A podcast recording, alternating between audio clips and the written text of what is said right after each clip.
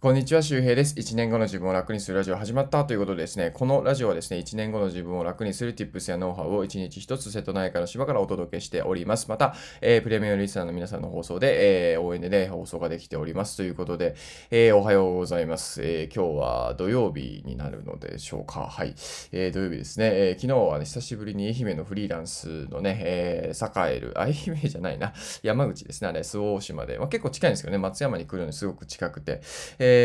ーあと、七右衛門と、あとは海子さんっていうね、えー、4人でご飯を食べに行ってカラオケをして、え、帰りました。はい、すごい楽しくて。で、今日もですね、えー、朝から一緒に作業会をして、昼にね、愛媛のね、美味しいね、甘いラーメンっていうね、ひょうたっていうとこがあって甘いんですよ。で、これ、あの、しみけんさんとハーチューさんがすごい大好きなラーメンで、その2人が愛媛に来た時にたまたま知ってですね、えー、それから僕も好きになって松山に来るたびによく通うんですけど、今日はね、そこのひょうたにお昼に行って、えー、楽しみのラーメンを食べてね、帰ろうかなっていう感じです。いや、いい一日でございますよ、本当にね。はい。えー、というわけで今日も頑張ってね、あの、ラジオを更新しておこうかなと思うんですけど、今日のお話は何かというと、えー、何を恐れてるかによって人生が決まるというお話をね、えー、したいと思います。はい。皆さんが恐れているものは今何ですか？うん。皆さんが怖いなと思ってるものですね。で、これはなんかね、こう、まあ、意識的に怖いなって思って気づいてることもあれば、実はあんまり気づいてなくて、でも恐れているっていうこともあったりします。で、あの結構ですね、こう、ね、夢を語ったりとか、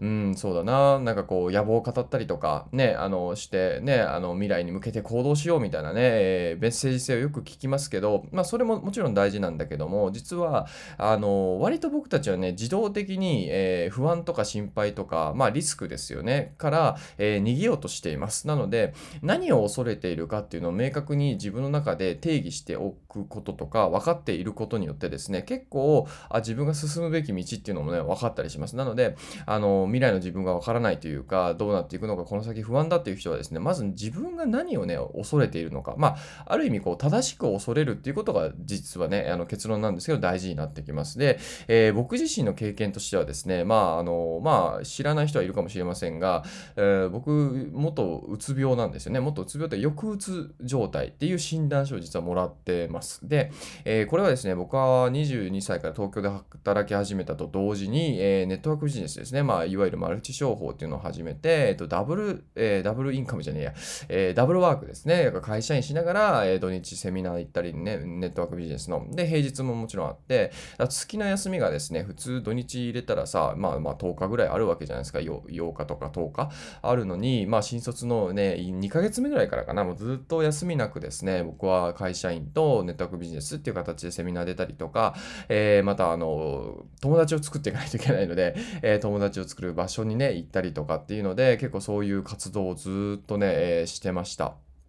で、えー、そのいう活動を続けていた、言って人生が良くなったらよかったんですけど、僕の場合はですね、あんまりこう、しっかり、なんだろうな、うん、ビジネスをできてなかったというか、まあ言い訳なんですけど、うん、結構こう、なんだろう、その時自分が一番恐れてたことは、えっ、ー、と、ネットワークビジネスやってるってバレて、嫌われたらどうしようっていうことをずっと恐れてました。うん、それはうまくいかないんですよね。うん、当たり前だけど、だってそこが目的じゃないじゃないですか。要するに嫌われないことが目的になってしまってるんですよ。要するに嫌われないことを一番恐れてるということですね。だから皆さんも今、例えばアフィリエイトやってるとかブログやってるとか何でもいいんですけど、その時になかなか結果が出ないなと、えいう場合はですね、なんかもしかしたら、その、例えば友達にアフィリエイトリンクを送る。まあもちろんこれは別にいきなり送るわけじゃなくて何か教えてとかおすすめのキャンプ用品ないとかなんかチェアいいのなかったとか言われた時にまあ自分がやってる仕事がアフィリエイトをやっててで友達に何かねこう説明してあげてでその際に送るリンクがアフィリエイトリンクじゃないとかね。僕も結構ねあの気にしてましたね。それはどうしようとか。まあまあ別に99%の人は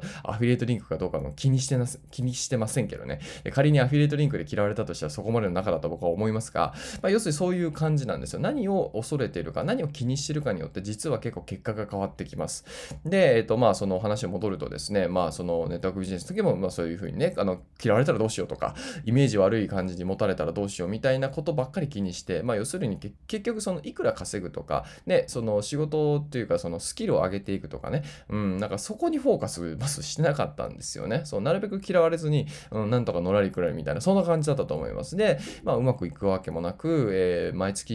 15万ぐらい確かなんかね、サプリとか発注してたんですよね。のそうそういうなんかこう、ランクがあって、でランク落ちたらなんか、なんか嫌だな、みたいなのがあったんで、まあ発注してたんですけど、まあそうするとまあ当たり前ですけど、まあ15万とか13万とか発注してたらさ、それはお金なくなりますよね。で、まあ基本リボ払いになってて、まあカツカツというかボーナス入ったら、これでちょっとまあ一一括返済して、みたいな感じが続いたんですけど、やっぱどんどんどんどんお金がなくなってですね、まあ活動費もかかりますから、で、まあ会社の方も行けなくなったりとか、朝起きれなくなったりとか、で、まあ電話かかってきたらブッチしてとか、で、4日間ね、ずっと家で寝てるとかって、もうマジでありましたよ。で、えー、会社から心療内科に行ってくださいって言われて、あんなに明るく元気だった僕は心療内科に行くのかとかね、心療内科ってそもそも何やねんって感じで、調べたら精神科みたいな感じで、マジかと。ついに俺にうつ病というあれがやってきたかということで、えー、まあ、うつ病に、えー、のね、診断もらいに行きましたね。うん。で、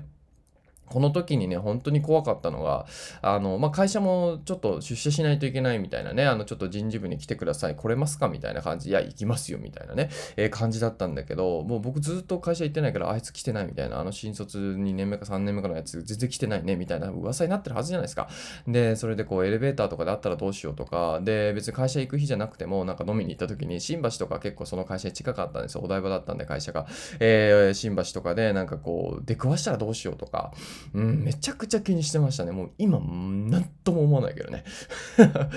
今、なんとも思わないけどね。まあ、そもそも僕、島に住んでるから出くわすこともないし、まあ、東京行ったとしても別にね、あったとしても、まあ、あの時はご迷惑をおかけしましたってね、普通にまあ、あの、すんなり謝られる、謝める、謝られるというか、まあ別になんか、ね、謝れよとかってね、怒られたらもうさっと逃げますけどね。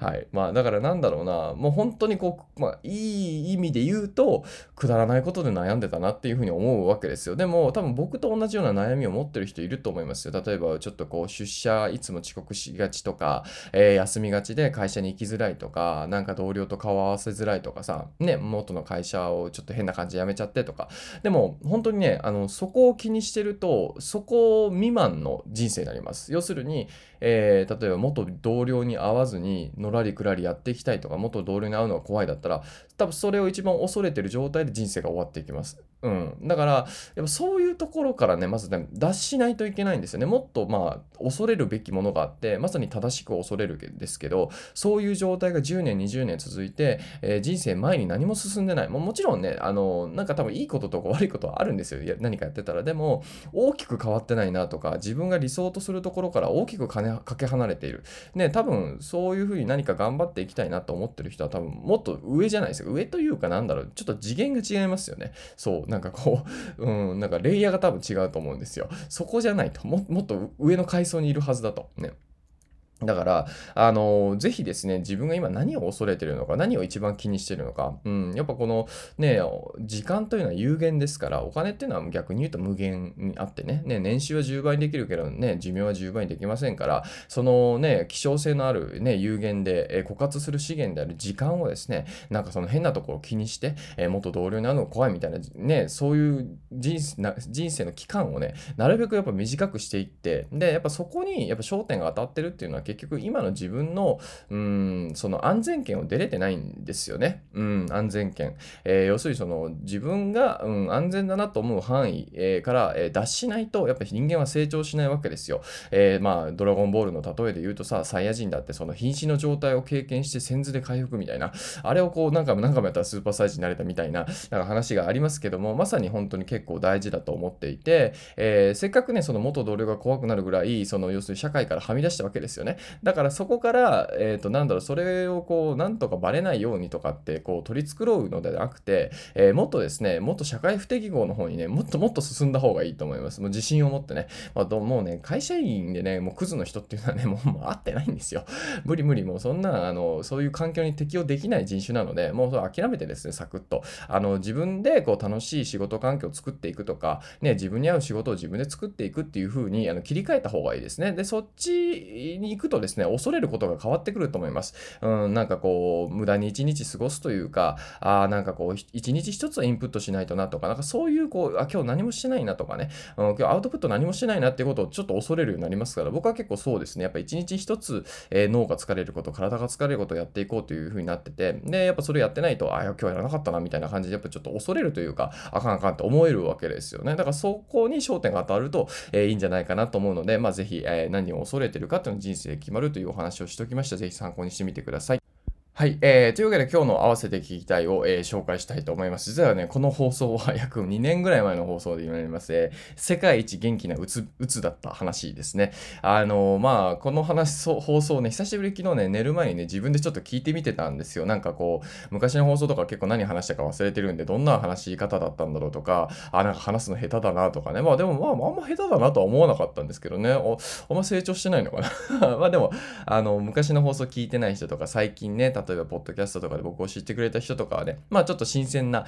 話し方とかね、なんかまあ内容に移るのかなと思いますけど、えー、っとですね、あの、まあ世界一元気なうつな、うつだった話ですね。で、まあ本当にまあ、うつのくせに、あの、毎夜毎夜ナンパに行ってましたね。ひどい。もうそれでまたね、借金増えましたからね。いや、ほんとね、多分もう人間的に多分終わってるんだと思うんですよ。もう、だからよく島に帰ってきたなと思います。うん。あの、ほんとね、島という環境はですね、もう、まあ、クラブもなければキャバクラもないということで、まあ、あの、本当に、僕をですね、ソフト虚勢してくれましたね。